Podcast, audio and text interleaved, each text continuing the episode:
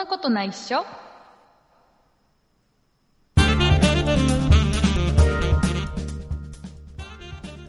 そんなことないっしょ第375回でございます。お送りいたしますのは竹内と、畑中です。よろしくお願いします。よろしくお願いします。田中さん、今週はですね、はい。えー大切な大切なお知らせからスタートしたいんですが、おー、なんでしょう？えーその前にですね、えーうんリスナーさんから、えーもうちょうどもういい感じのタイムリーなメール来てますんで、まずはご紹介していただきたいと思います。えーでは、はいパックスケのちさんからのお便りをお願いいたします。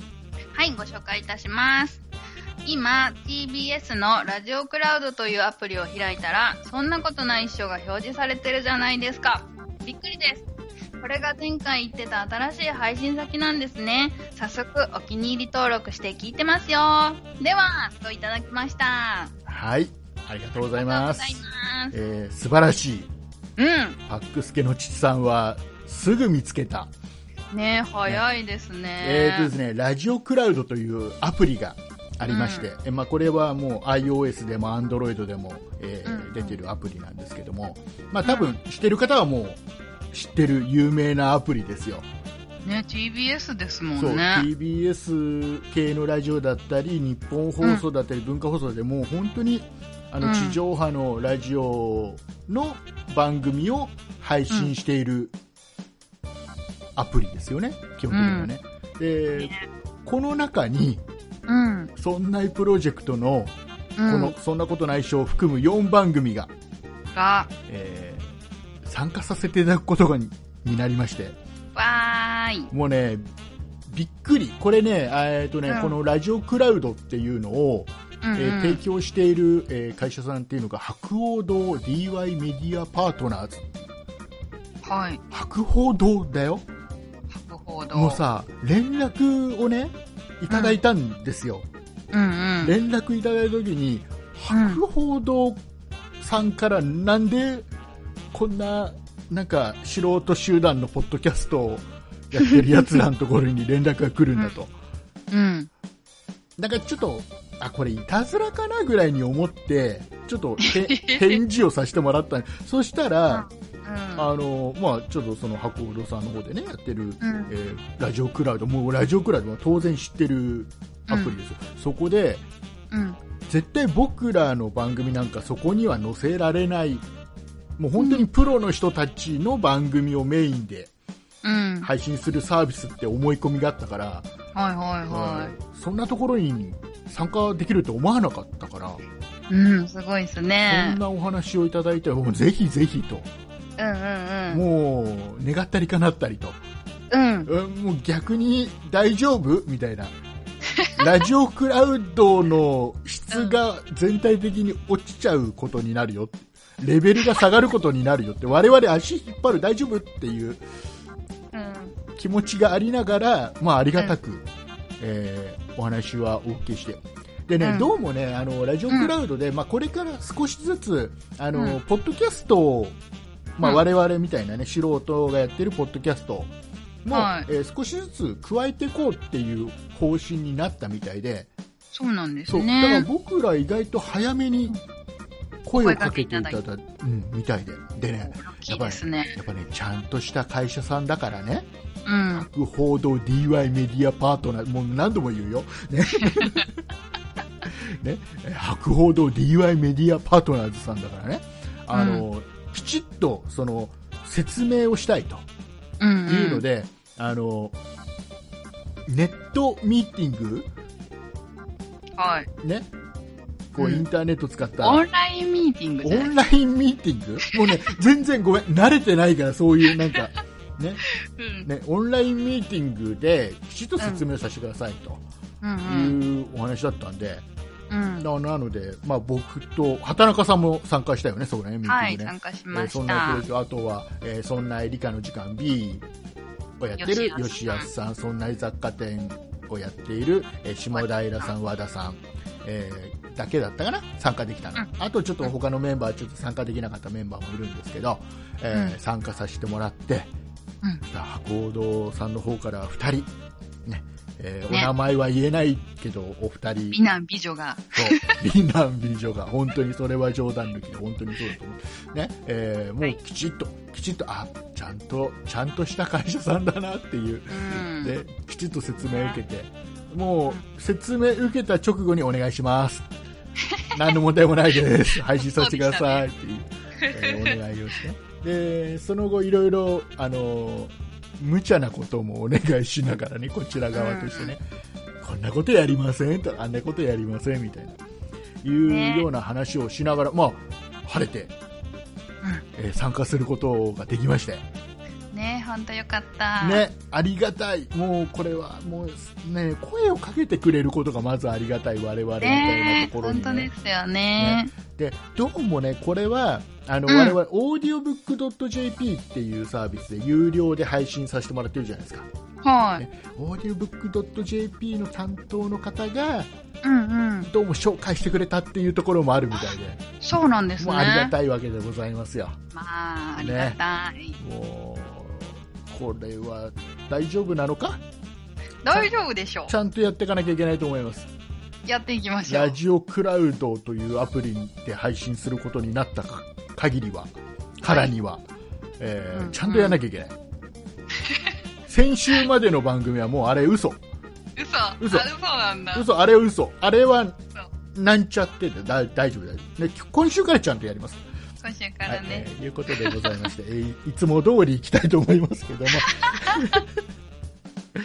あのーね、はい。そうだな、ちょっとオープニング何喋ろうかな。えーと、あ、じゃあね、そうだな、はい。そうですね。あの、じゃあちょっと、ごめんね、もういきなり、いきなりこんな話をしてどうかと思うんだけどさ、うん。あの、うち、我が家の話していい？我が家がね、まあ、何回か前に、えーう番組でも話、先週話したのかな？あの、うん我が家、ね、うちの自宅の、うん。ね、えー外壁塗装を今やってるわけですよ。おー、ほいほい。やってるのこれ、これ、リスナーさんに相談、相談させて。え、相談なんですか？相談、もう外壁塗装をやっていて、今ね、うんえー下地を塗って、中塗りして、そこまで終わったの。中塗り。いわゆる3回塗るの、全部でね。ああ、その真ん中っだから2てことです回目を塗り終わったところで。はいはいはい。あのさ、サイディング、サイディサイディング。いや、壁、壁、壁、壁。はい。えーサイディングの、あの、はい要は板が、要は、うんと、なんていうの、うんと、いっぱい貼ってあるわけだよ。連結されてるわけだよね。うん。ね板がね、いっぱいね。壁だからね。で、その、うんサイディングの、えっ、と、縦の溝っていうのは、ちゃんとあの、こう、コーキングしてある。うん。まあ、これはちょっと全部コーキングし直してくれるんだよね。うん。で、で、あの、問題はさ、うん。横横にちょっと溝が要はそのサイディングの板と板の重なったところがちょっと溝ができてるね、うーん。ここの溝のところが、うあのん。これこれ多分ね外壁塗装を自宅やってる人は分かると思うんだけど、あのうん塗った時にその横の溝細い横の溝のところが、あのねこのペンキがね中に入ってうん。そのペンキで埋まってるところと、うん。埋まってないところができるのね。うーん。ねで、見た目がね、ちょっとよろしくないんだよ。全部、全部綺麗に横の溝がさ、埋めないんだったら、ペンキが一切入ってない状態だったらさ、まだ溝がうん。あるなぐらいな感じで。で中途半端にさ、あの、入ってるところと、ペンキが間に入ってるところと、入ってないところが、ボコボコしちゃうってこと？そうそうそう、溝、溝がね、埋まってるところと埋まってないところあるのね。うん。ペンキでね。で、見た目があまり良くない。うん。さあここまで伝わったかな？伝わってるという体でいこう。ね。うん。ねで、すごく見た目が良くないんで、うん。これどっちかできないのって話をしたの。うん。うん。要は、ぜ埋めるなら全部埋めるペンキで。うん。ですでよ埋めね。ないなら埋めない。どっちかならないのっていう話をしたら、いやもうこれはしょうがないって言われたのね。しょうがないってなんです要はかね。、要は結局隙間があって中が空洞だから、うん。ペンキで、うん。まあ、埋まっちゃうところもできれば、うん。あの中どんなに頑張っても埋まらないところも出てくるだから横の溝はしょうがないみたいなことを言われたのね、うん。でよくわかんないからネットでいろいろ調べたらうんなん。かねいろいろ様々でうん。なんかねこの横の溝っていうのは、うん要は空気穴にもなるから、なんの？へうん、いやここは埋めちゃいけないっていうふうに言う人がいるまずねー。埋めるの埋めると中があの風通しがよく要はこのサイディングとこの壁の間ねうんね。えーこの間が風と風が全然いかなくなるから、うん良くないっていう考え方の業者さんとうんでも見た目重視で横の溝のところもちゃんとコーキング剤をビーって入れてうん。でその上でまた塗るそしたら綺麗に埋まるじゃん、うん。うん。ねうん。そこまでやる業者さんとうん。いるのねうん。うちやってる業者さんはうん。もうもうローラーでビャーってやった状態で、うん。もう埋まるとこは埋まるし、うん。うん埋まんないとこは埋まんないちょうど真ん中ですね。もうなんか中途半端な状態なのね。で、うんそのうちをや、うちのや塗装をやってる業者さんは、あ、みんなどこもこんな感じですよっていうの。で、ネットで調べただけでも、どこもそんな感じではないんだよね。うん。いろいろ、いろいろ意見が様々で業者でも、プロの人たちの中でも、うん。ここは埋めて、埋めて綺麗にした方がいいんだっていうところと、うん。ううん。ん、いや、ここは埋めちゃいけないんだ。むしろ空いてなきゃいけないんだっていうぐらいの業者さんといてさ、うん。どっちが正しいのかなっていう。わかんないですねね。、畑中さんは分かんないと思うでも聞いてる人の中で過去にもう自分の家を塗装したことがあるよとか、ある人とか。あとはもう当然ね、たくさんの方聞いてくれてるんで、プロの方うん。もいるんじゃないかなと思ってね。いそうな気がする。ぜひ意見をください。うん。メールください。メールください。もうこれはね、もう今の一番の悩み。えー、でも早くもらわないと、もう終わっちゃいますよ。っちゃう。もう今今度、今度あれだから、次天気いい時にはもう3度塗りが始まるからね。えー。だから埋めちゃいけない。だから、どうなんだろう、結局。だから、縦の、縦の溝、要は、つ継ぎ目のところ、縦の継ぎ目のところは、縦の溝はちゃんとこう、コーキング剤をビーって入れるから、入れ直すから、全然、まあ、どこもね、し新築でも当然そうやるしね、えーうん。やるからいいんだけど、うん。問題、横、横の溝、横の溝。さあ、伝わったかな？オープニング、これだけ時間を使って、完全に個人的な悩みを、ね。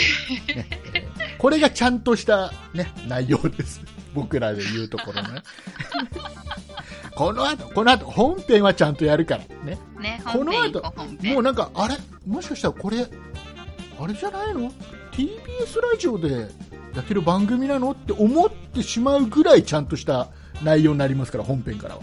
はい。大丈夫、期大丈夫。な、なんつってもほら、だって、ラジオクラウドで配信されてますからね。すはい。と いうことでございました。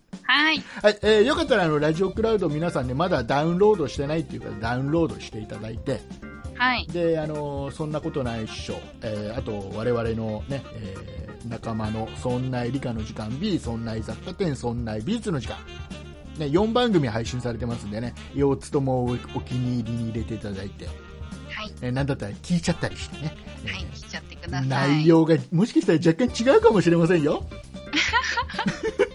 ねえー聞いてみないと分かんないねえ。うん。若干違うかもしれないですから、うん。えー一緒なんですけど、ネタバレ。えーぜひぜひ、えーダウンロードしてね、えー聞いてください。よかったら。えーはい。ということでございまして、えー今週もたくさんお便りをいただいております、えー今週はい。お便りをいただいたリスナーさんのお名前の方を畑中さんの方からご紹介いただきたいと思います。はい、今週メールを送ってくださった方は、ぺこぽんさん、つつっぴドゥさん、バンブーさん、ポンさん、クラブヒコさん、ニシニャーさん、ソニカルさん、モルさん、パックスケのチッチさん、以上の方々でした。あありがとうございましたりがとうございます。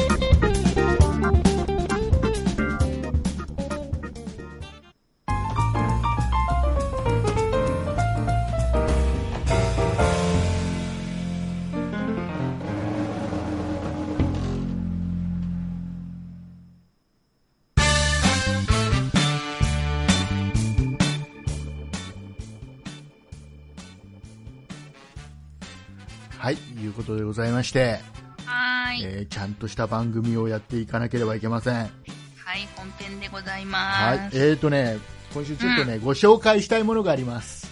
はい、なんでしょう。あのね、畑中さん使ったことありますか、あの、骨伝導式ワイヤレスイヤホン。ない。骨伝導。骨伝導。使ったことない。響いて聞こえるってやつですそう、ねも。の、そういうものがあるのは知ってるでしょ。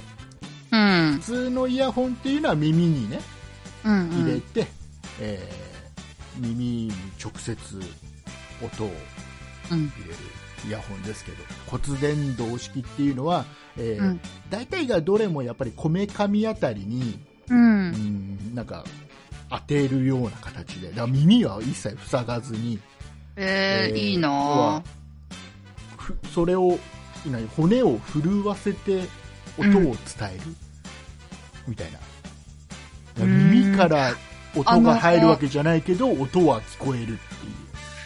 自分の声って骨伝導で聞いてるんですよね。自分の声っていうのは骨伝導で聞こえてるのと 自分の自分の耳から入ってくるのがうん。両方が混ざった音で認識してるからだからあれなんだよね。自分の声って録音したやつを聞いた時にうんうん。ちょっと違和感が自分であるのって普段聞いてる声ってあのうん。骨が響響いてうん。えー自分の中に入ってきたのと耳で聞いてるのとか混ざってるから、うん。普段聞いてる声と録音した声ってちょっと違ってちょっと嫌な感じがするんだよね 嫌な感じ。嫌なか嫌嫌じゃない自分の声って録音したやつって。僕一番最初このポッドキャスト最初10年前に始めた時嫌だったもんすごく。変な声とか思ってたもん。いや、なんか、だからまた違った風に聞こえるのかなと思って、どうなのかどうなんだろう。わかんない。でねこううんうん。僕も骨伝導式の、まあ、うん。イヤホンっていうのはまあ、あるのは当然知ってたし、うん。ここ最近ちょっと、あのうん骨伝導式の新製品っていうのをよく見るなってちょっと思ってたの。一回。一回使ってみたいなってのは思っていたんですよ。うんうん。でね、うん。えーこれがね、うんそんな風に思っていたらですよ、うん。えーチーロさん。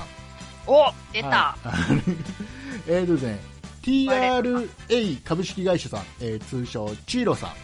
チーラさん。えーチーロさんは、えー主に、えーモバイルバッテリーとかで有名なメーカーさんなんですけども、うん。えーチーロさんがですねこの骨伝導式のワイヤレスイヤホンっていうのを発売されるそうです、おー、はいあ、まだ出てないんですね。あまだ出てない9月の17日木曜日あでもすごいですね。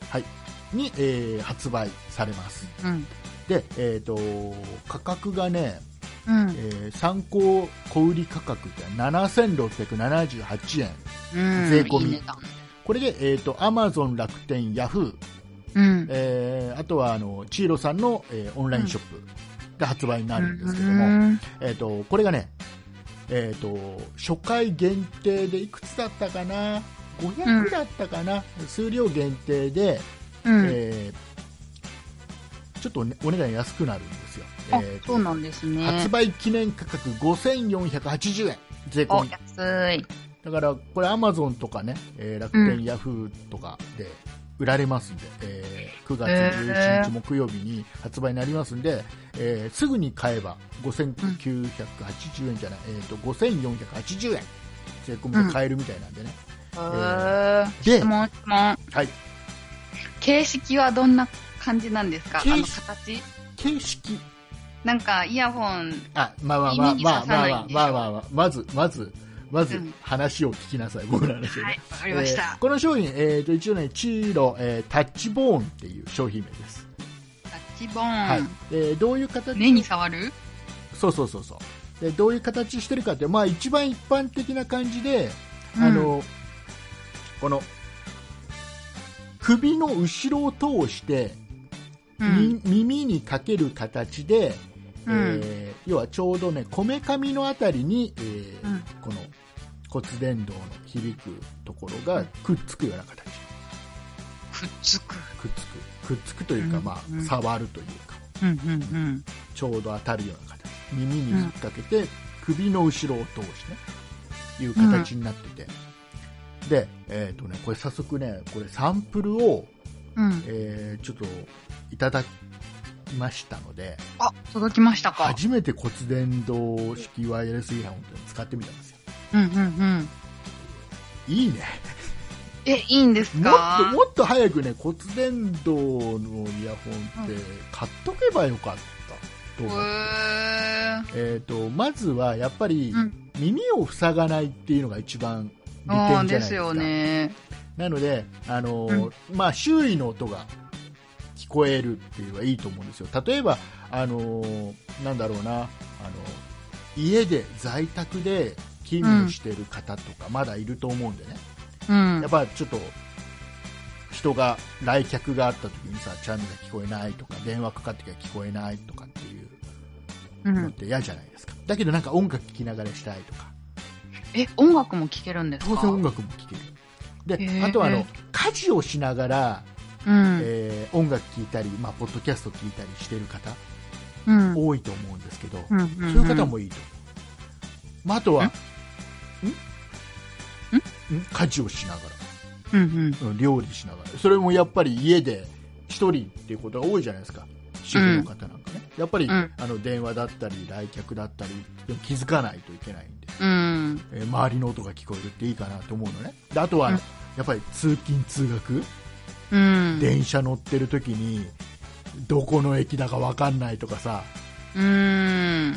いうのあると思うんですようん。それもいいへー。もう本当にねうん。僕はこれ寝るときにこれ何かポッドキャスト聞きながらとか、えーうん音楽聴きながら寝るのに使おうかなって思ってるんですよなんで？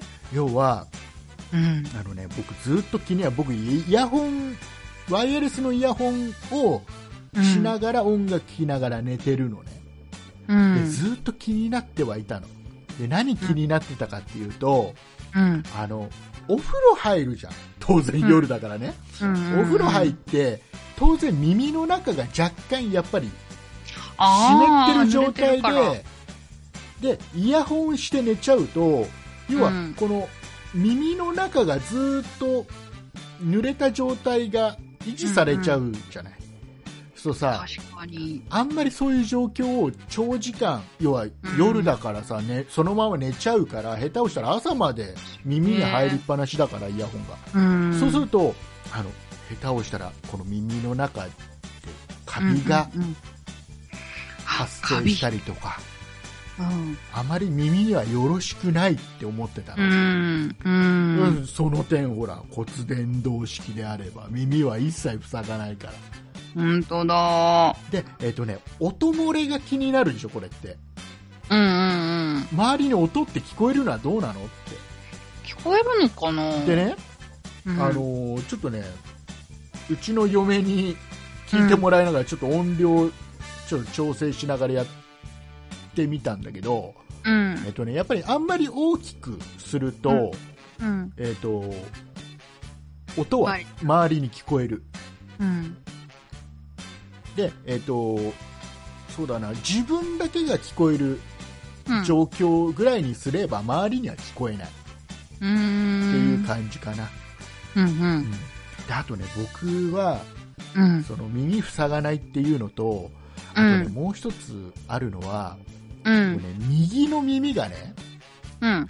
ちょっとね中学校の頃かな高校の頃かなからちょっと調子が悪くて、へー。ちょっと大きな音とかが出ると、うん。なんかね耳の中でね音割れしたような感じになる右の耳だけがなるので、うんえっと一回耳鼻科に行ってみたらどうもうん鼓膜の裏側のところに水が溜まっているとえっていうのねでー。その時は鼓膜にちっちゃい穴がプツってうん。開けてもらってその水を、要は何？乾燥させるというか出しちゃうというかおー、そんなことがそうするとできる。ねしばらく調子いいんだよねうん。そうするとねまたしばらくするとやっぱ鼓膜って再生するじゃない、うんそう。するとまた同じ状況になったりっていうその繰り返しだったりするのね、なんでだろわからない。原因は分かんないけど、まあ、やっぱりうん。僕みたいにちょっとあまり耳にちょ直接音を入れるとあまりうん。良くない、うん。ちょっと調子悪いっていう人いると思うんでいろいろな原因でね、うん。そういう人にもいいかなと。うん。で、まあ、これ音質はあまり気にしちゃいけないと思うんだよね。音楽も聴けるし当然あの通話もできる。うん。携帯につないでね通話もできるし、え通話もねすごくね、えーマイクの拾いも良かった。普通に会話ができた。相相手の声もすごいクリアに聞こうん。えたですごくいいかな、いいですでね。ねえーとねこのチーロさんのやつは、えーとうん。1回のフル充電で、うん。えー通話連続通話、えーもしくは音楽再生連続で5時間から6時間あ結構持ちますね。で充電が約満満充電になるまで1.5時間うん。だそうです、えもっと早くなったらいいのにね。ーねでもまあまあまあまあいいんじゃない？まあまあまあまあ。うん。でこれ値段もねあの初回のうん。発売記念の価格うんだったらいいですよね税込みだったらすごくあの、うんお手頃だしいいんじゃないかな、うんいいかも。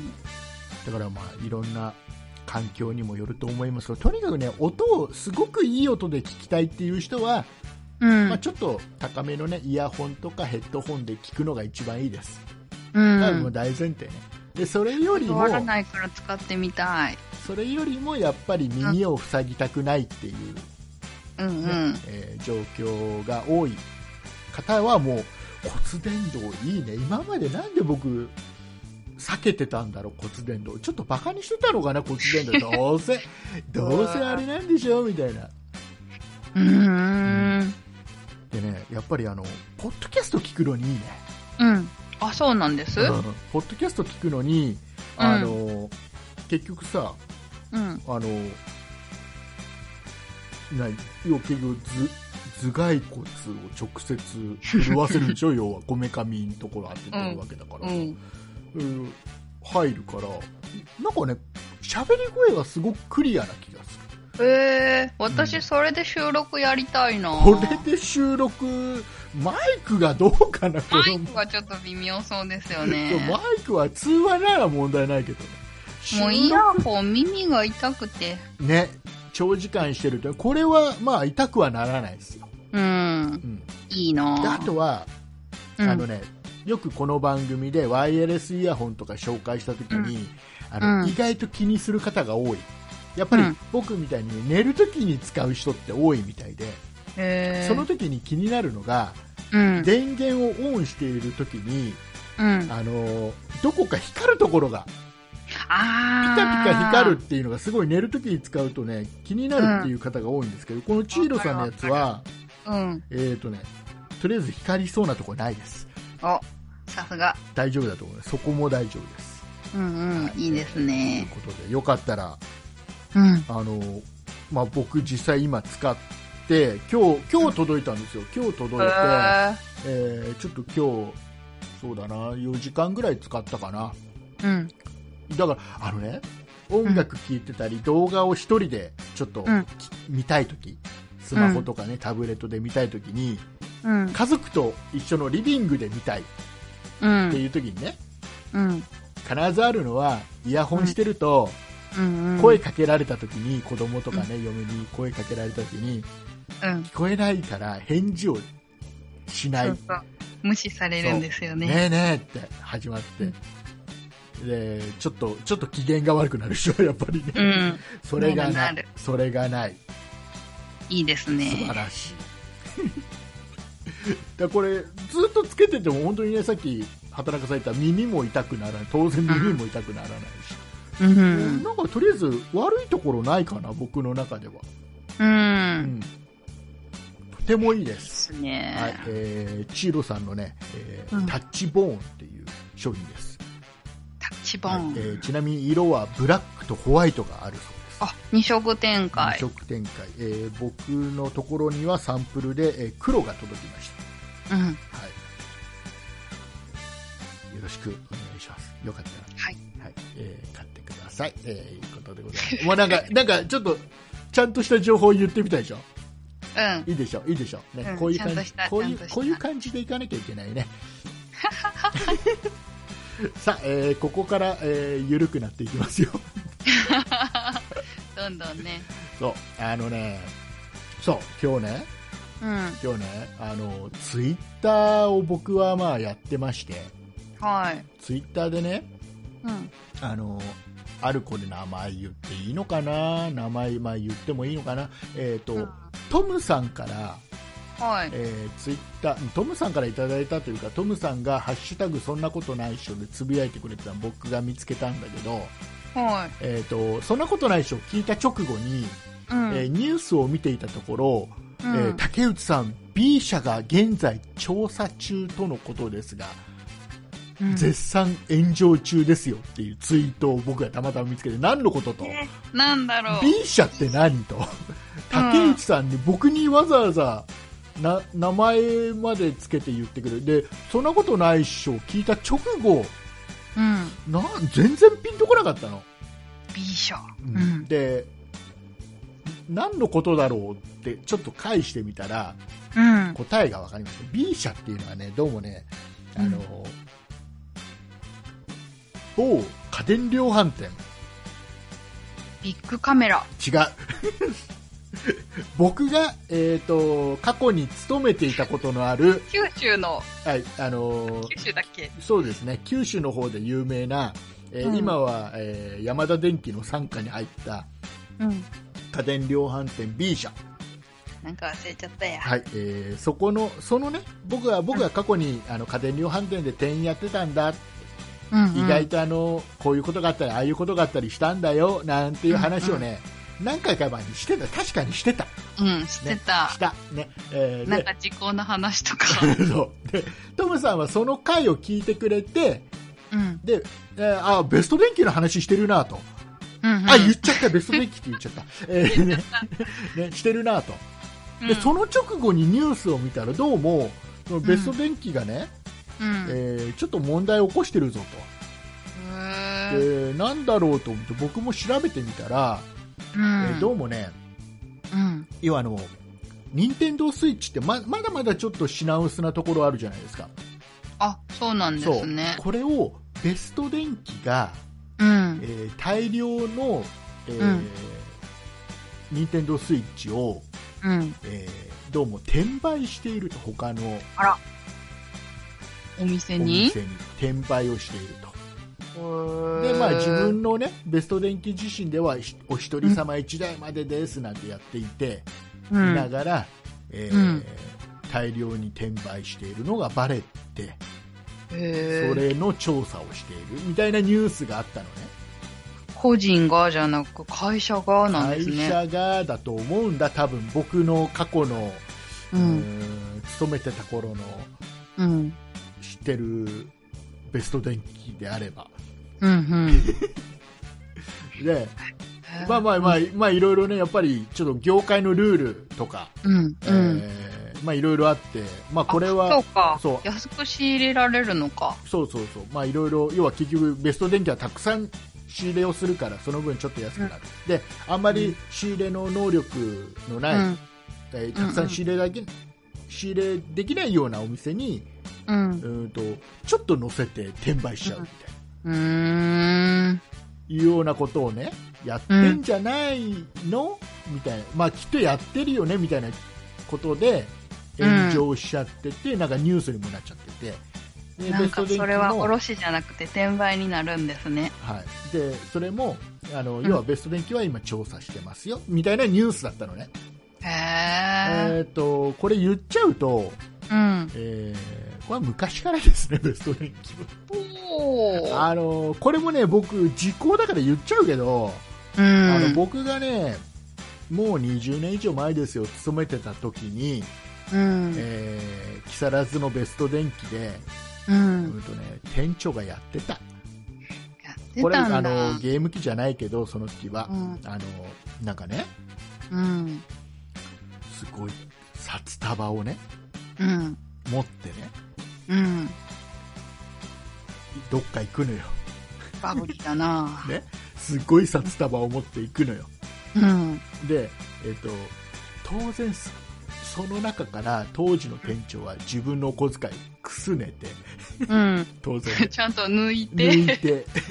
で高速代もそこから出しみたいな。でそれをどっかに渡してんのかな、もらってきたのかなヨガの札束をよく持ってたよえーでその前後になんかねメーカーさんからねすごい大量にね商品が入るこれうちの倉庫に入んねんじゃねえみたいな量入ってくんだよね、うん。えーそれがなぜかどっか行くんだよね あれ入ってきたのにな。うん、あの在庫どこ行っちゃったのかなみたいな感じのことをね、やってましたよで結局、あのー僕が知ってる限りだとうん。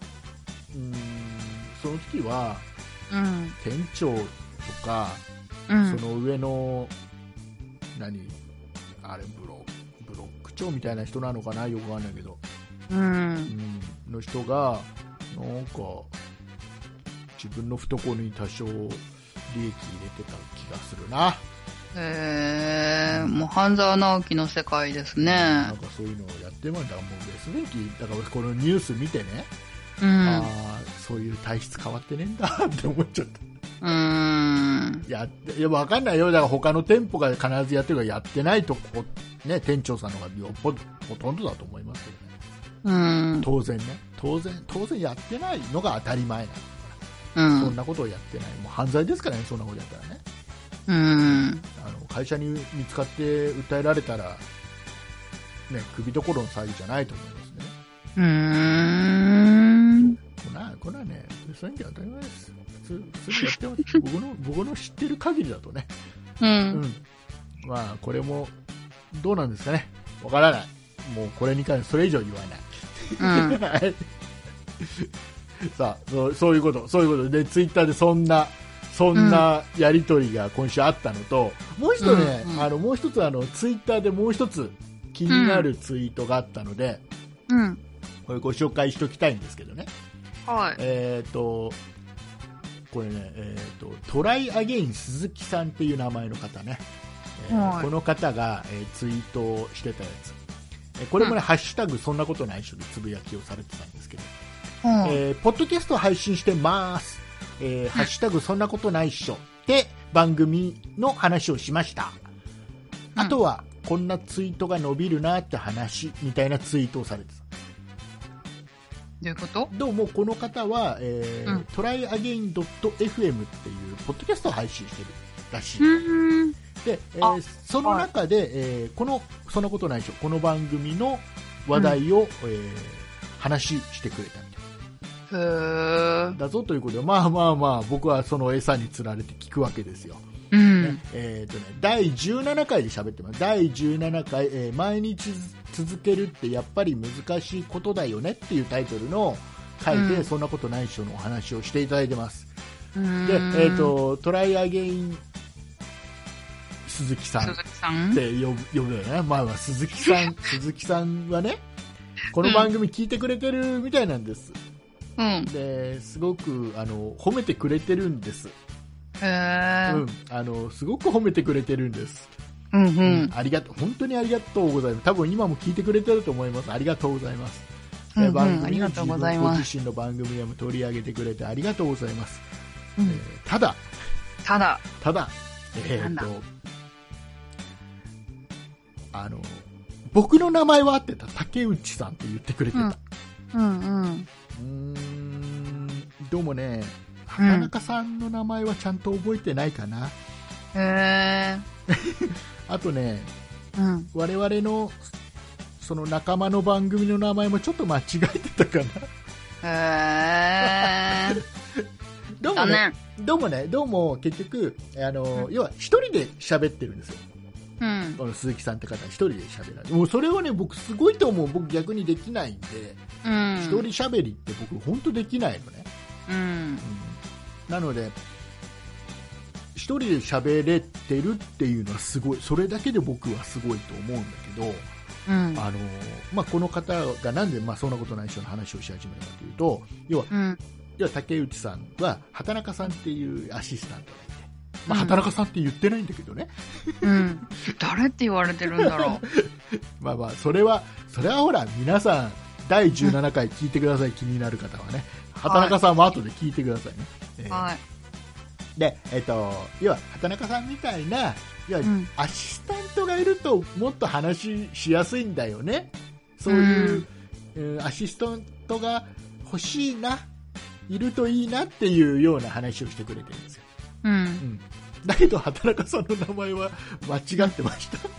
ということで、えー気になる方はよかったら、えー、tryagain.fm というポッドキャストをね、えー探して、えー聞いてみてください。はーい。はい、えーなんかね、ツイッターちょっと面白いなっていう。うん。あの、なんかたまにね、その、ハッシュタグそんなことないっしょとか、ハッシュタグそんないとかね、検索するとね、いろいろみんなつぶやいてくれてて、ちょっと面白いななんて、面白いですね。そうそう思ってたりするわけですよ。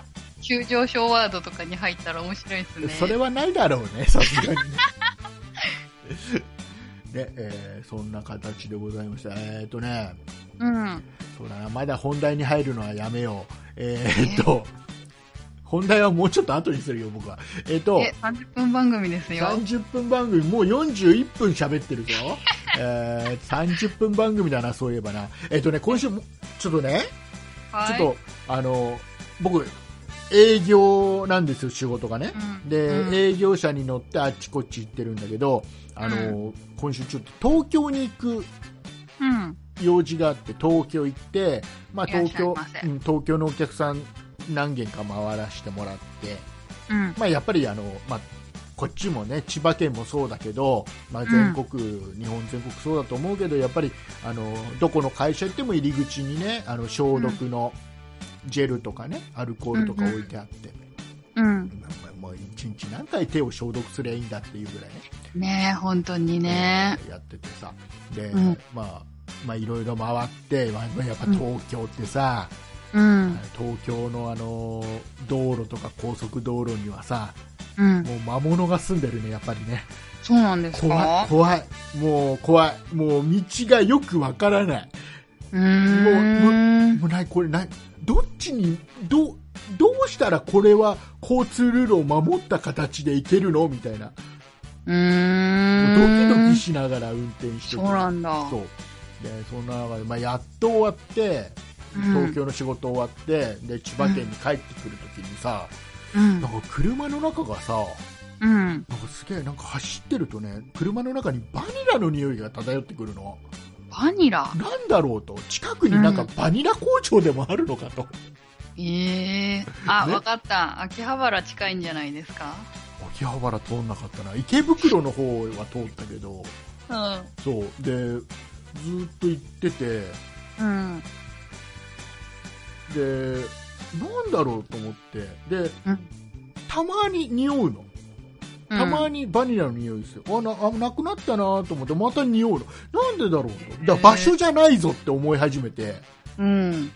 でいろいろこうなんだろうなんだろうってずっと思いながら運転してたらうん。どうもねうん。その匂いの元っていうのがうん。僕の手からしてるのね、ええで匂い手の匂い嗅ぐとバニラの匂いなんだようん。あなんだこれと思って。消毒？多分ねいくつかうん。都内でした消毒の会社の前に置いてあるうん消毒のジェルとかアルコールみたいなのいっぱい置いてあってその中のどれかがうん。おそらくねバニラの香りがしたんだ。ええわかんない。もうねたくさん消毒しすぎてどれだかわかんないんだけどさ。うん。俺ずーっと悩みながらアクアラインをずーっと悩みながら運転してバニラとともに。バニラとともに。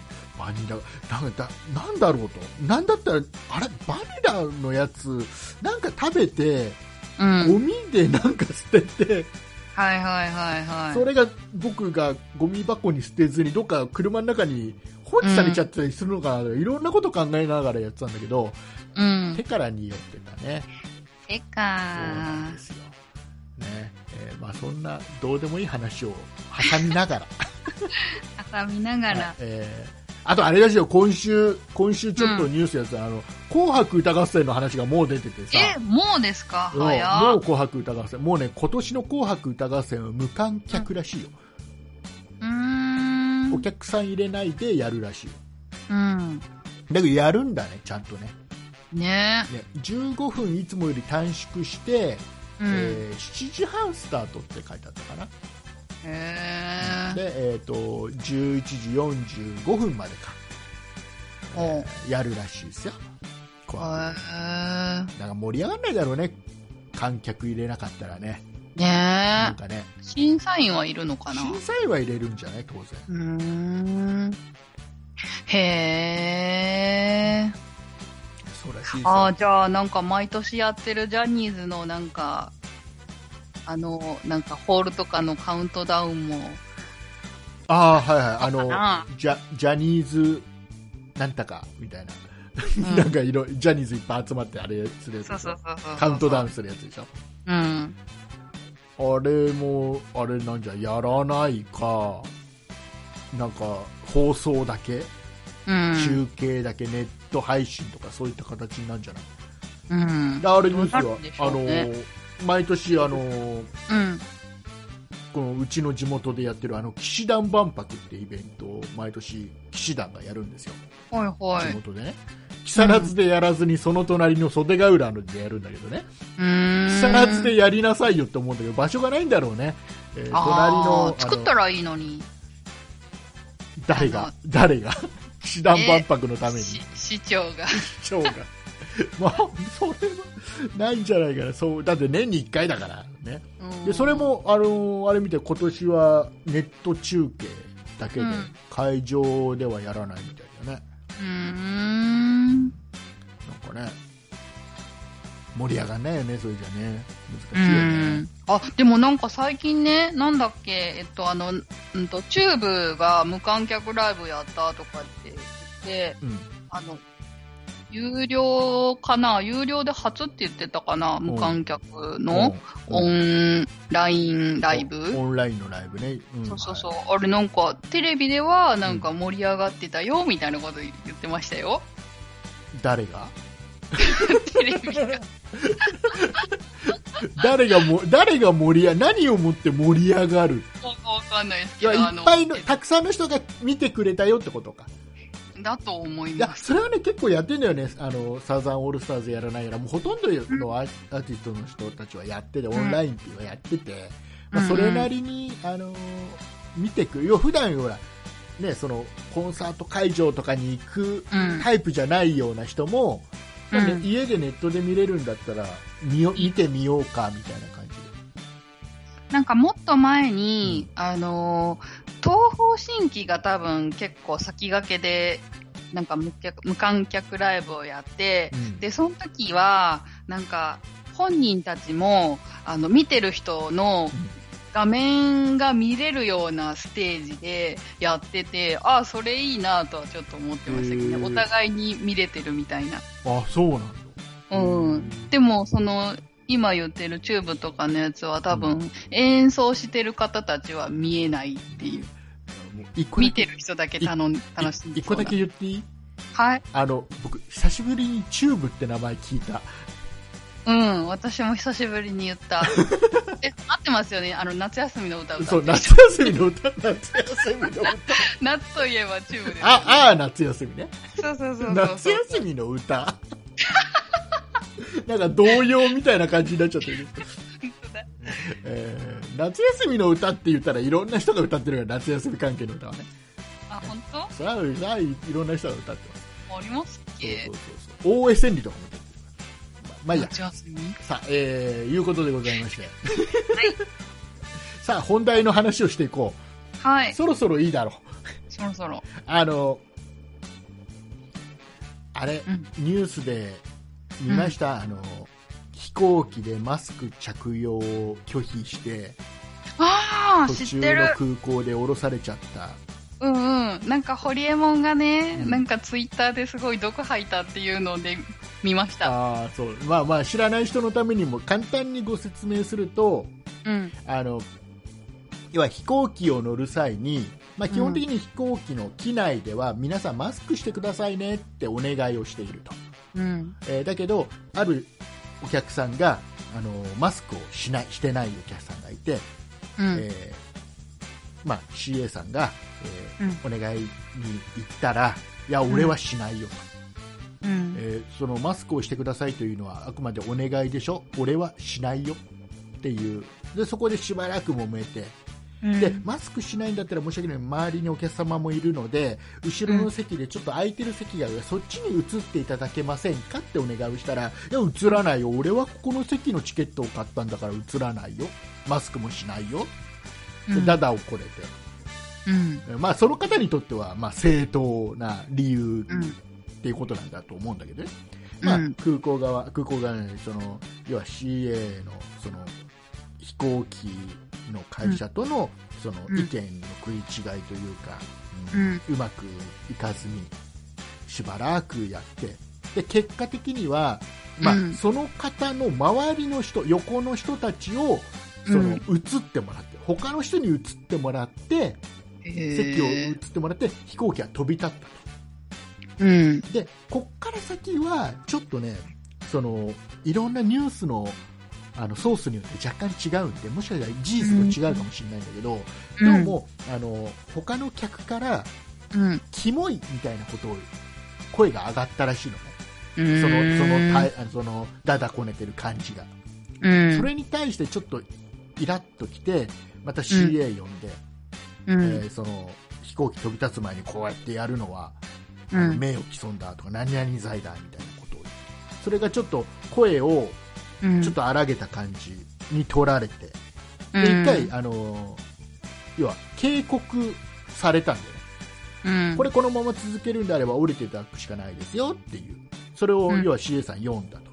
でうん。読んでる時もなんかどうも情報だと声を大きな声でその読んでる声をかき消すような大声が出したっていう話もある。うん。で、えー、とでその後も、まあ、なかなか、まあ、その何大声っていうのがはやまなかったので仕方なく、その機長の判断で、うん。最寄りの空港にわざわざ一回降りてうん。でひ警察を呼んで警察が飛行機の中入ってきてその方に降りてもらうと。へいうような流れらしいのね。で、うん降りるときに、もう他の客からは拍手がええあるような感じ。まあ、いろんな、いろんな意見の方がいると思う、この、この件に関しては。うん。で、で要は、あ確かね、これもね、うん曖昧、本当に曖昧で申し訳ない。違ってたらごめんなさい。えっ、と、ホうんホリエモンがツイッターでツイートしてたのは、その、うん。えっと、あれだよね、その、要は、うーんと、コロナの、の機長に降ろされることほど、なんか不幸なことはないみたいな、そんな趣旨のことをつぶやいてたんだよ。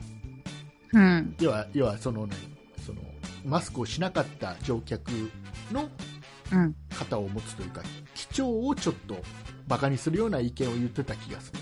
うんで、。それに対して僕ね、実は、うん。えっと、返してて、へえ。ツイツイートそれそのツイートに対して僕つぶやいてるんだよね一個ねうん。で僕がつぶやいたのは、うん。これはもう単純にあのレストランでいうと高級レストランでいうところのドレスコードだと思えば機長を責めることもできないよねっていう僕は意見をツイートしてるのねうん。要は飛行機の中でこの飛行機に乗るのにはマスクしてくださいねって言われるわけじゃんうん。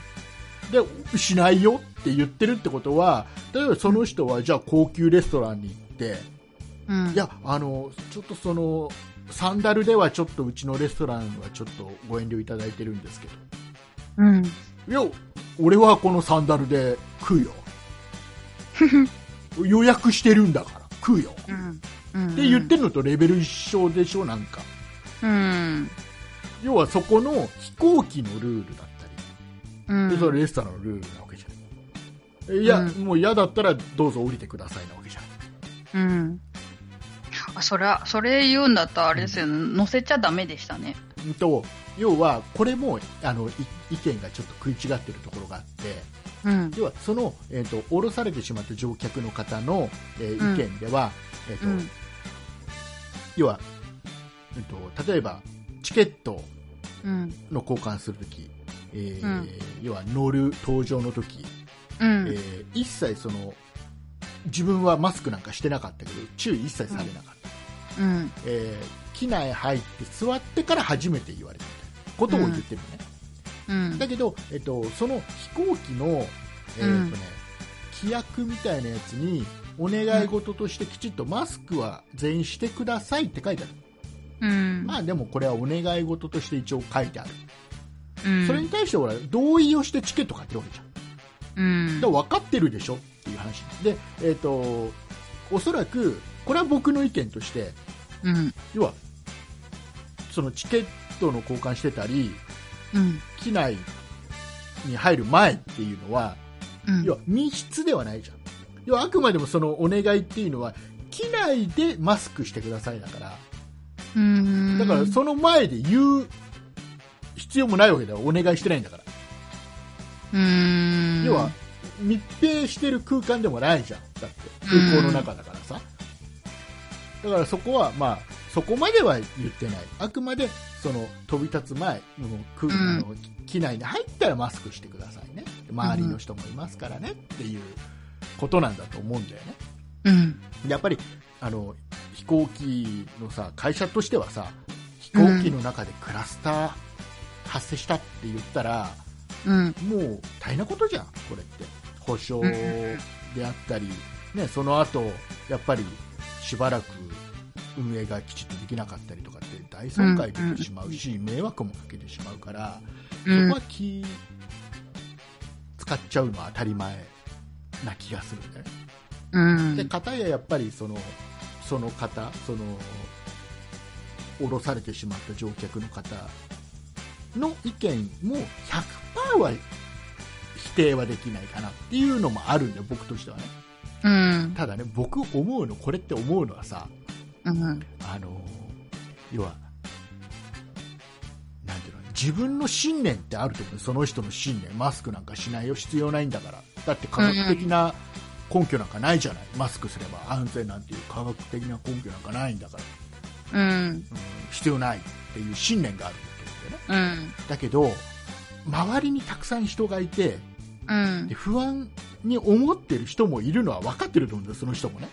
うん。この人たちは不安に思ってる人たち自分がマスクをしているだけでちょっと安心できるうん。っていうのは状況は分かってるそれは科学的な根拠があろうがなかろうが精神的に安心できるっていうのはあると思うんだよねうん。ちょっとさそういうみんなで同じち狭い空間にいる時間っていうのはそれ何,、ね、何日も一緒にいるわけじゃないんだからさ数時間の問題でしょきっとねうん。だからその周りにさちょっとやっぱり気を使うではないけど自分の信念をちょっと曲げてあげて飛行機の中ではマスクしてあげて、うん。ねでえーそれが納得どうしてもできないんだったら飛行機降りた後にその航空会社にクレームでも何でもすりゃいいじゃんうん。その後にさうん。ね？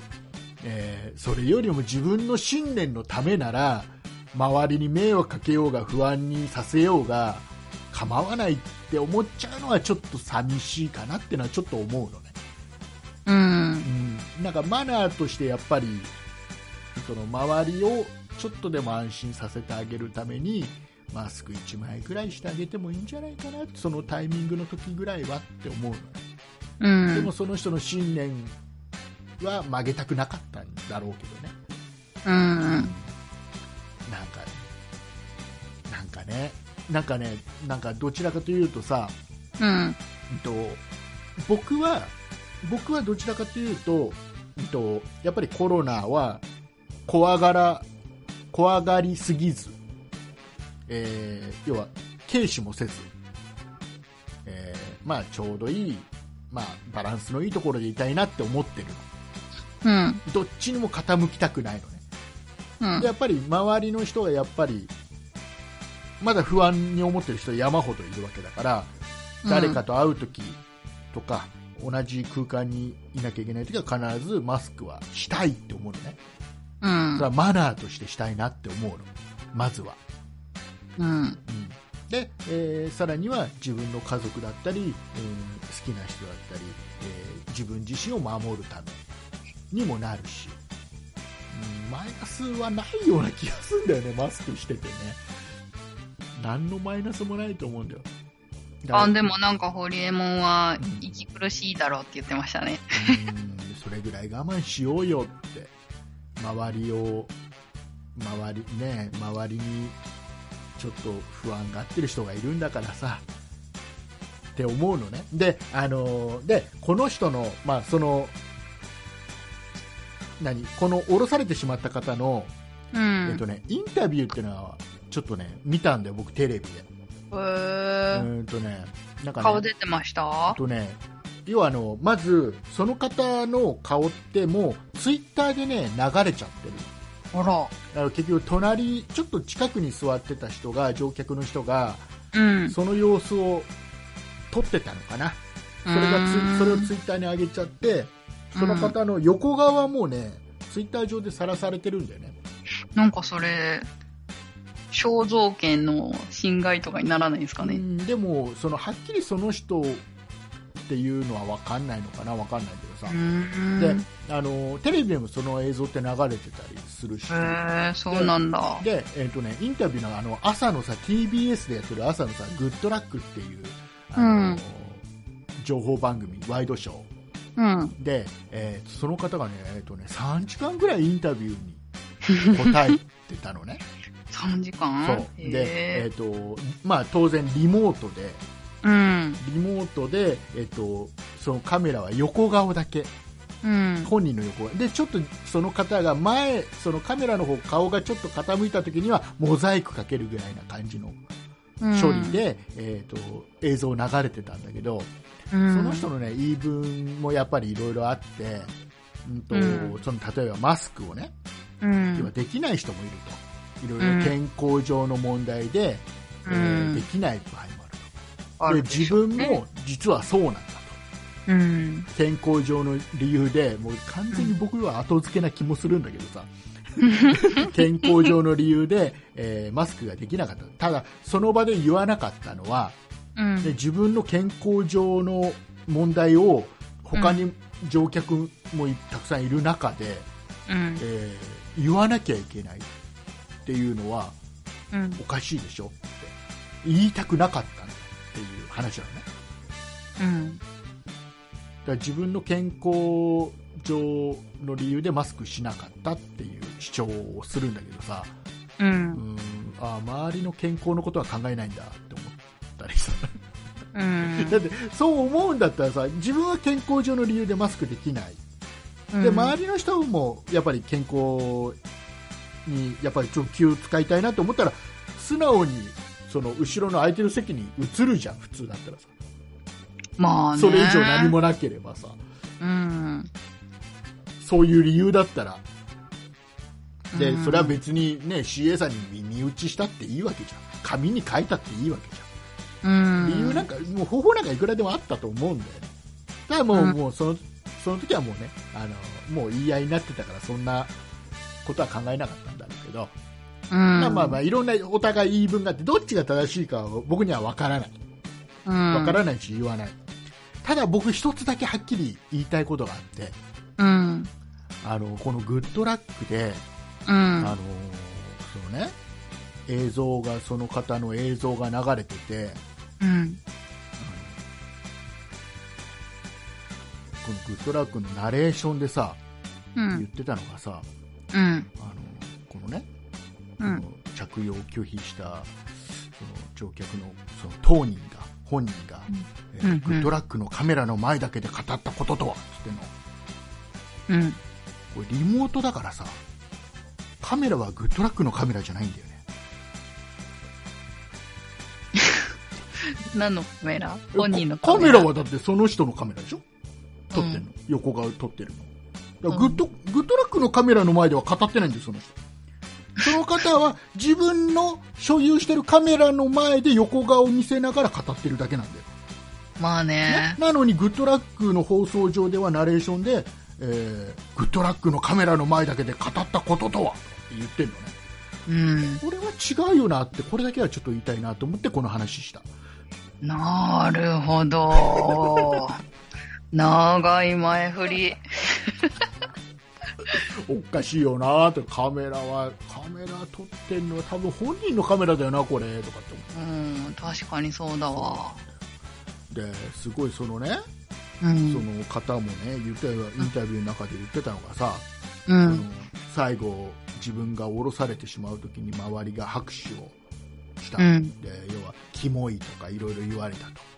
でうん。誰が言ったかわからない。うんそういう匿名でそういうことを、言うのはやっぱり良くないみたいな、うん。群衆の心理が良くないみたいな。匿名は良くないみたいうんなこ。とをね匿名で言ってた。その方も横顔で、うん時にはモザイク入れられながら匿名で言ってた。えー。僕はあなたもあなたも今匿名だけどねなんつって思思いながら見てた。なんか、なんだかな。そうだからさもう仲良くしようよってうん。ね、なんかさ、あのー、なんだっけ。な、なんとかスカットってあるじゃないですか。うんスカットあれみたいになんかスカットジャパンね。あ、スカットじゃ、なんとかスカット。あれみたいになんか、あのー、なんか、なんだろう、うまいことこう、言って、マスクつけさせるぐらいのなんかこう、話力が CA さんにあればよかったですね。なんかね、あの、大体あの番組って、あの、うんちっちゃい子が出てきてさ、うん。おじちゃんはなんとかなの？とかって言いながうん。ちょっとおじちゃん恥ずかしくなってマスク素直にする。するみたいなね。そういう流れがあったらよかったですね。そういう流れがあってよかったうですね。ん。だからもう、だからこれはもう、僕はもう正直なところで、あと言っちゃうのは飛行機会社として、もう、うん。もう、マスクしろって、しないと乗せません、しなきゃダメだって。うん。とりあえず今は。ねね、だから中途半端にそのやっぱり日本人のいいところでもあるけど、うん。まあ空気読んでよみたいな分かってるよね、みたいなお願いだからさみたいな命令ではないけどお願いだからさって言ったらみんなあーってみんなすると思ってたら大きな間違いこれアメリカとかだとねあれなんだって飛行機乗るときにマスクしなかったら乗せてくれないんだって、うん。でえーなんだったらその健康上の理由でマスクできないなんていう理由でうん。もうダメなんだって飛行機はん。乗れないんだあ、なんかイエスのはっきりしてそうですもんね。あの結局、健康上の理由だったらマスクしなくてもいいですよ、しちゃうと、うん。要はそれを理由にしない人がまた出てくるから、うんうんえーもうそういう人はもうご遠慮願いますとうん。うん。いうことみたいよ、アメリカとかだと。うん。言ってたよいいんじゃないかなう。ん、だからもうそれでいいと思うんだよね、とりあえず今はね、うん。しばらくはね、ね、うんそれ決めてなかったから今日みたい、今日じゃないな。そのこのニュこんなースみことたいにがね。なっちゃうんだよね。ね。そうそうそう、もうはっきり、それはもう、それはもうダメ、その航空会社がダメ。うんなんだって、いうねことでございまして。ね。えなんかそのおじさんも、なんか、おじさんかな知らないけど、ーうん、なんか場所移動とかね、なんかいい席用意 あするとかね、うん、ちょっと見ねて、くれてたらなんか、後々の人が、ね、うん。楽できたのに。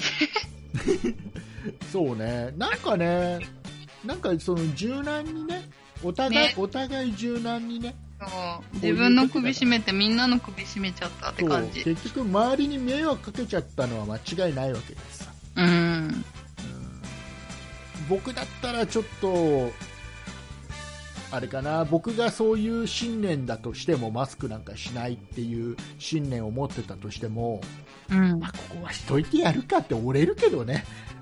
うーんこんな無駄それ信念持ってないんじゃないですか？まあね、信念持ってないってことなのかもしれないけど、でもその信念を曲げる柔軟さは持ってたいなとは思う、うん。どこかでね。う。うんん。なんかね、周り、いろんな人いるからね、本当にね。ねということで仲良くしましょさあ、仲良くしましょう。えーいうことでございまして、う。うん。エンディングに行きたいと思います。はい。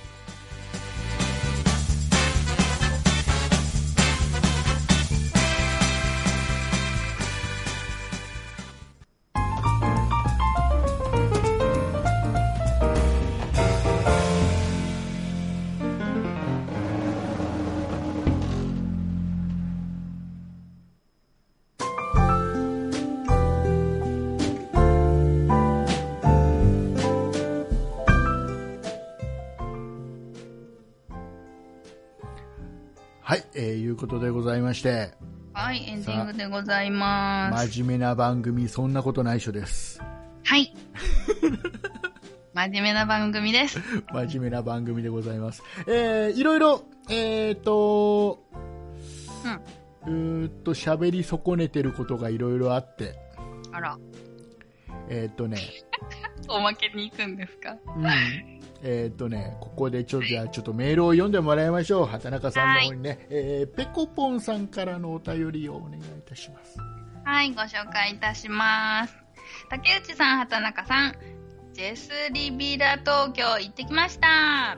日曜日宿日宿泊だったので、埼玉県から朝7時に出発し、途中海ほたるで休憩したにもかかわらず、宿泊の下見には9時に到着してしまいました。駐車場を見ると満車状態だったので、宿泊時の駐車場は不安でしたが、その後はアウトレット、中野島大橋、湯の里、上総を満喫し、チェックイン予定の5時にチェックインする頃の駐車場は宿泊先関係の車しかありませんでした。チェックイン時に宿泊者を聞くと私たち2名のみと言われて、ちょっと不安でしたが、4組くらい見かけたので安心しました。夕食時に飯塚さんはいらっしゃいますか？と、給仕のベトナム出身の女性に尋ねると、ちょっとお待ちくださいと言って、飯塚さんとお話しできました。現在7カ国、かっこマレーシア、ベトナム、スリランカなど、かっこ閉じの方が働いているとのことでした。もちろん、ポッドキャストを聞いて宿泊しに来ましたとお伝えすると喜んでいただけました。2019年9月11日、グランドオープンで今月で1年になるそうですが、当時は台風で停電し大変だったようです。週末は混雑しているので平日が宿泊の狙い目ですね。料理はマレーシアの5つ星ホテルレストランのシェフだけあって夕食朝食とも美味しかったです。外国人スタッフは日本語検定1を目指しているようですが、個人的には異国情緒を味わいたいなら日本語はあまり上達してほしくないなと思いました。部屋はダブルベッド2つのゆったりした部屋で大満足でした。内線電話は Android のスマートフォンには驚きました。翌日は木更津の新名所、体験型農場、クルックフィールズに行ってきました。コロナ禍で今なら入場料無料でしたよ。天然酵母で焼き上げたパンとハムやソーセージは美味し美味でした。竹内さんもそんなプロジェクトで木更津市観光大使となって木更津市をぜひとも盛り上げてくださいねといただきました。はい、ありがとうございます。えーっとですね、何回か前に僕が、えーっと、うん千葉県の木更津、僕の地元のね、木更津に、えーいいホテルがあるんだよと。うんうんえーぜひ、みんなも行けばと、僕も泊まってきたけど、うんとてもいいホテルでございますよと。うんえーで、えーっと、やっぱり、このね、えーうんペコポンさんも言ってるように、もうご、食事が美味しい。うん、美味しそう。超美味しい。超美味しい。めちゃくちゃ美味しい。で、さらには、これ、あの、飯塚さんっていう名前が出てきたんですけど、飯塚さんっていうのは、ここの、えーホテルの、えー支配人っていうかね、社長さん、社長さん。ボスですよ、ここのホテルね。社長さはいん。えーツイッターとかではね、ボスって言われてますけどね、へー。飯塚さんの人柄がとにかくいい。うん。あのそれどこでその人柄が出るかっていうと、えー楽天トラベルの、えーうん評価皆さんが、ね、泊まった方が書く評価に対して、えー返事を一つ一つ丁寧にしてるんだけどここで人柄がすごく出ててすごくいい。すごくいい人、はい。えーいうところであのね、僕はそのここがすごく今 GoTo トラベルキャンペーンですごく安く泊まれて家族3人で1万円しないで泊まれたんで、うん。うん、あのすごく今チャンスだよって今度 GoTo イートで行ったらいいんじゃないですか？GoTo イートそうねそうね GoTo イートでね食事だけもできますんでね。うん。はい、えーいいと思う。で、えーその僕がもう本当に、えー正確には372回うん。の、えーほ配信で、えー僕は絶賛してたわけですよ。ここはここは行った方がいいぞと、うん。ねえー言ってたら、まあ、もう早速予約して行ってきたと。ね。もう嬉しいよね。ね。ね。で飯塚さんにも、えーポッドキャスト聞いてね、ちゃんと言ってくださいましたね。いいいい素晴らしい。ありがとうございます、ありがとうございます。ねえーそのうちまた僕その飯塚さんに挨拶しに行きたいと思いますんあ、いいですね。でほらあのほらやっぱりあれですよペコポンさん言ってるようにうん。あの食事が美味しいんでやっぱり。うーん。とにかく。あんまりなんかマレーシア、マレーシアでしたよね。うん。マレーシア料理とかって何かわかんないですもんね。うん、あのね全部美味しかった僕が、えー家族で、まあ、それぞれ、ね、あえて違うものを食べたんだけど、うん。えー全部美味しかったな、うん、ででねでねでね、うん。うん。あれですよあの、うん。ここがねうん。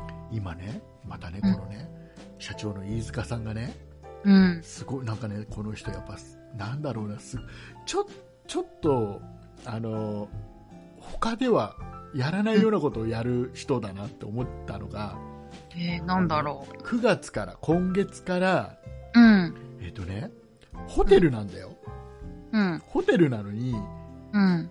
毎週月曜日と火曜日をうん。定休日にしたんだよ。へえ、え、月火って、らおそらく月曜日の夜火曜日の夜から1泊分のことを言ってるんだと思うんだよね、日曜日に泊まる人もいるでしょ当然。うん。おそらくそうだと思うんだけどだから週週2日制。週休2日制。週休2日制でいるからまあでもいいかもね。ね。要はやっぱりあの今やっぱりそうこういうこういう状況だから、うん。まあ、観光客自体もちょっと少なくなっているし、うーん。うん、そんな中でやっぱりその休めるときは休んで。うん。って。いうことなのでレストランも休みにしてるみたい。あ、そうなんです一緒ね。にそのホテルにくっついてるこのホテル、えーについてるお食事やレストランの名前が、えー、とパプリカ。パプリカ。パプリカっていうレストランなんだけどねここもなんか休みみたいですよへすごいだえ。から普通発想としてないじゃん、うん。ホテルってずっとやってねる、のが。当たり前みたいな感じあるじゃんうん、ある。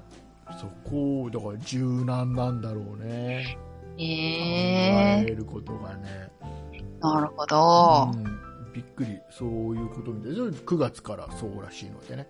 ももしあの気になっている。気をつけないとですうん。ね。気になってる方は、えーその辺気をつけて確認して、でも月曜日ってうん。なんか、祝日の振り替え休日になったりとかあるじそれはゃないですか。ねちゃんと祝日の時は開けてるみたいです、うん。だじゃあ火曜日に繰り越すのかな。火曜、えーとね、9月は火曜日だけになるのか。9月は21、22が月火なんです。よ祝日が 2,、2, 日続けてあるでしょ？そうなの？あるらしいよ。どうもカレンダーが言ってるから間違いないけど。うん。だこの週はやってんじゃない？ずっと。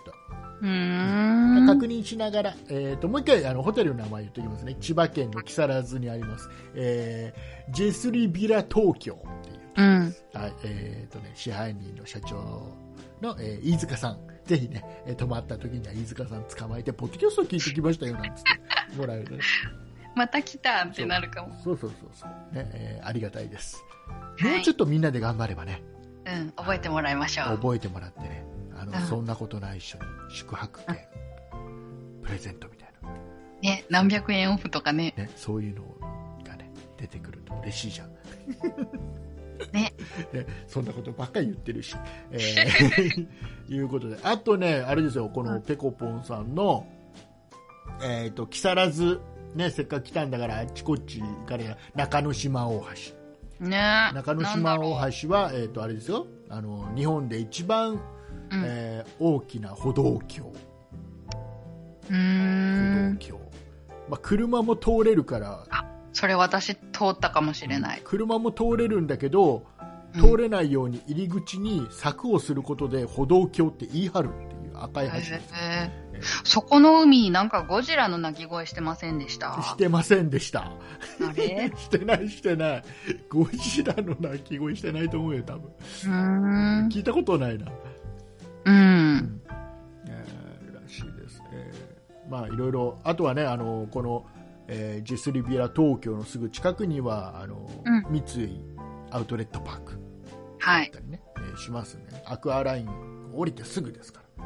うん。はいよかったら行ってみてください。行ってみてください。えーじゃあ、ちょっともう一つ行こうか。はい。もう一つ行こうか。どれ行きましょえーじゃあ、モルさんからのお便りをお願いいたします。う。